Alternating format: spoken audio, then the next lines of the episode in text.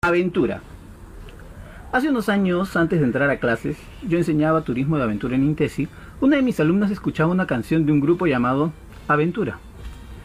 Le pregunté, ¿y por qué se llama Aventura? Y ella me dijo, porque la mayor aventura es el amor. Casi vomité. En fin, mantuve la cordura, hice mi clase y traté de olvidarme del tema. Pero ahora reflexiono sobre esto. Aventura deriva del latín adventura, que es equivalente a las cosas que han de llegar. Aventura, según la Real Academia de la Lengua, es un suceso extraño, una contingencia o una empresa riesgosa de resultado incierto. Entonces, tener una aventura, claro, es algo emocionante, pero no es como ver una película, es algo donde tal vez corramos un riesgo. Y esto no es turismo de aventura.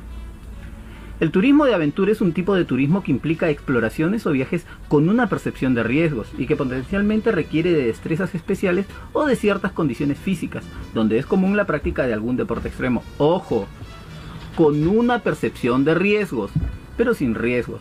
Todo debe estar medido, calculado. El turista se creerá que está en una aventura, pero no será una aventura. El operador sabe que todo está bajo control, que en realidad es como subirse un juego mecánico. Mucha emoción, pero ninguna aventura real. Es como una función de cine.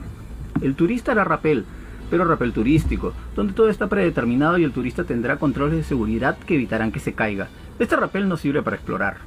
Es decir, no sirve en una aventura real. No sirve para un rescate, por ejemplo, tampoco. Y así con todo el llamado turismo de aventura. Canotaje, campamentos, caminatas, etc. Pero, ¿se puede hacer aventura de verdad? Sí, pero no con una agencia de viajes, pues está atada a las regulaciones.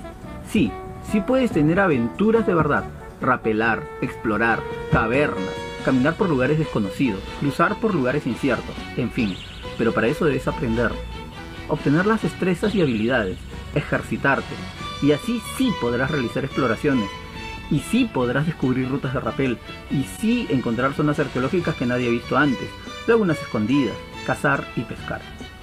Pasar aventuras de verdad tal y como lo hacemos con el Club de Exploradores.